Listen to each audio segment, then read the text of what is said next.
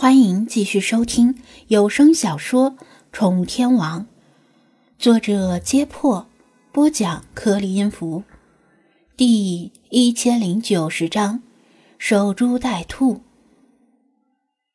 弗拉基米尔同样是一天一夜没睡觉了，他也很困，很想补觉。但身为第三野喵军司令的小白，亲自来找他，肯定是有重要的事情要商量。或者收集到重要的情报，必须向他汇报。他见张子安还在书桌旁边安慰派，便没有打招呼，纵身一跃，从二楼窗户跳出去。另一位想进门的顾客吓了一跳，他趁着左右没车，快步跑过马路，跃上墙头。短毛白猫抬起一只前爪，想要对暗号，被他打断道：“不必了。”暗号是方便彼此不认识的同志见面确认身份的，认识的喵之间就没有必要再对暗号了，省去一些繁文缛节，把时间用在更好的发展工作上。小白点头，望了街道对面的宠物店爷，神情间有些畏惧之色。弗拉基米尔知道他是害怕菲娜，于是转身带着他跑远一些，拐过一个弯儿。直到看不见宠物店时，小白才放松了。来找我是有什么要紧的事吗？弗拉基米尔停下来问道。为了充分调动流浪猫的主观能动性，提高它们发现问题和解决问题的能力，他鼓励他们尽量自行安排工作，只有实在棘手的事情才会来找他，否则这么多流浪猫。他每件事儿都要管，非要累死不可。小白比划了几下，描绘出一个高高瘦瘦、长胡子的人，在外人看来，只不过是胡乱的挥了几下猫爪而已。嗯，什么？你们找到了反动学术权威？弗拉基米尔看懂了他的意思，半信半疑的问道。小白犹豫着，没有继续比划。看样子他也拿不准。弗拉基米尔之前推测，那个在报纸上发表十批网络文学的朱继胜，既然享有这么大的名头，应该是住在国内一线城市的豪宅，因此积极督促一线城市的喵喵支部成员展开搜索，特别是首都支部。他认为朱继胜居住在首都的可能性最大，毕竟。他之前在首都的未名湖文学院当了多年的院长，首都已经是他的第二故乡。当然，这样名利双收的人也有可能在其他旅游胜地，甚至国外。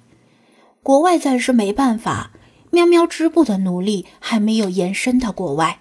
不过，很快就会将喵喵主义的旗帜插遍全世界，从埃及开始。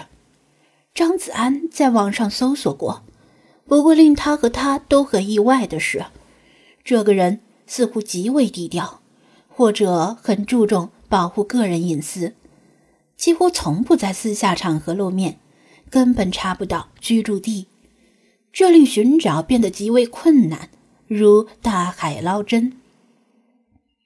弗拉基米尔对流浪猫的侦查能力有信心。但也料想到可能面临的困难，所以没有跟张子安提这件事儿，只是私下安排流浪猫开始寻找，并且做好了长期抗战的思想准备。然而，根本没过几天，小白却说可能找到了目标，这就令弗拉基米尔感到疑惑，因为这么短的时间，若能够找到目标，只能说明目标就在附近。另一种可能。就是流浪猫找错了人，这种可能性大得多。毕竟他们没有照片，只能根据他的描述来寻找。目标在哪里？他问道。如果小白给出的距离较远，那只好跟张子安说明情况，然后让他开车载他们过去。小白抬起一只前爪，指向某个方向，但是距离很难精确表示。弗拉基米尔只能看出是在室内，居然是在滨海市。弗拉基米尔觉得这也太巧了。从几率上讲，流浪猫找对目标的可能性很低。他很想回去睡一觉，但还是一挥前爪：“走，带我去看看。”小白立刻转身带路，弗拉基米尔跟在后面。他们基本上走的是直线，除了遇见高楼稍微绕几步之外，见墙就爬，见房就翻。同样的距离，比人类节省很多时间。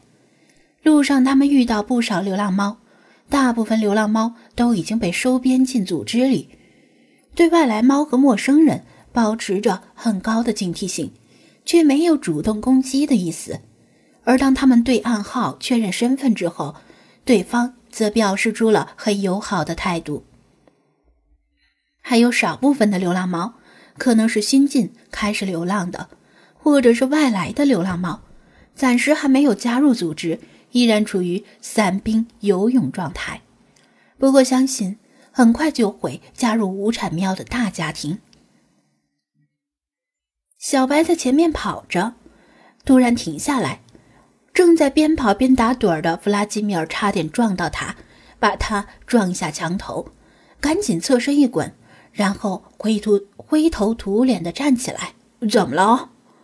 弗拉基米尔不以为意，随意的抹了把脸，问道：“小白抬起前爪，指向前方，到了，还挺快的。”弗拉基米尔回头望了望来路，早已经看不见宠物店。这是一条在滨海市挺普通的小巷，行人不多，路面看上去洁净、洁净整齐，环境幽静。在他们面前，是一栋仿古的二层小楼。也是类似奇缘宠物店的那种，不过人家的装修更加精致和气派。弗拉基米尔与普通猫不一样，在阳光下收缩瞳孔以减少进光量，避免与过强的阳光对视网膜的伤害。仔细打量店铺的招牌“朝雾夕拾”，这个店名比绝大部分的店铺更有意境和内涵。仿佛能够看到一件物品由新变旧，失去主人的宠爱，被扔在角落里落满灰尘，最后在夕阳中被一双伯乐的手捡起来，轻轻拭去灰尘，重新发现它的价值。文学修养，特别是古文修养不足的普通人，很难起出这么意境不凡的名字。弗拉基米尔本来对这趟没抱多大希望。但看到这个店名，再联想到朱继胜身为国学大师的身份，不由得多信了几分，也不再如之前那么困了。只是不知道这是一家什么店。店门大敞，室内有些昏暗，零星的行人从店门口匆匆经过，却没有停下来进店的意思。弗拉基米尔一向是从战略上蔑视敌人。从战术上重视敌人，而面对未知的情况，他没有选择冒进，而是对小白打了个手势，让小白原地待命，而自己则绕着这家店铺跑了一圈。令他有些失望的是，这家店铺没有后门，窗户也都关着，没办法悄悄溜进去，那就只能守株待兔了。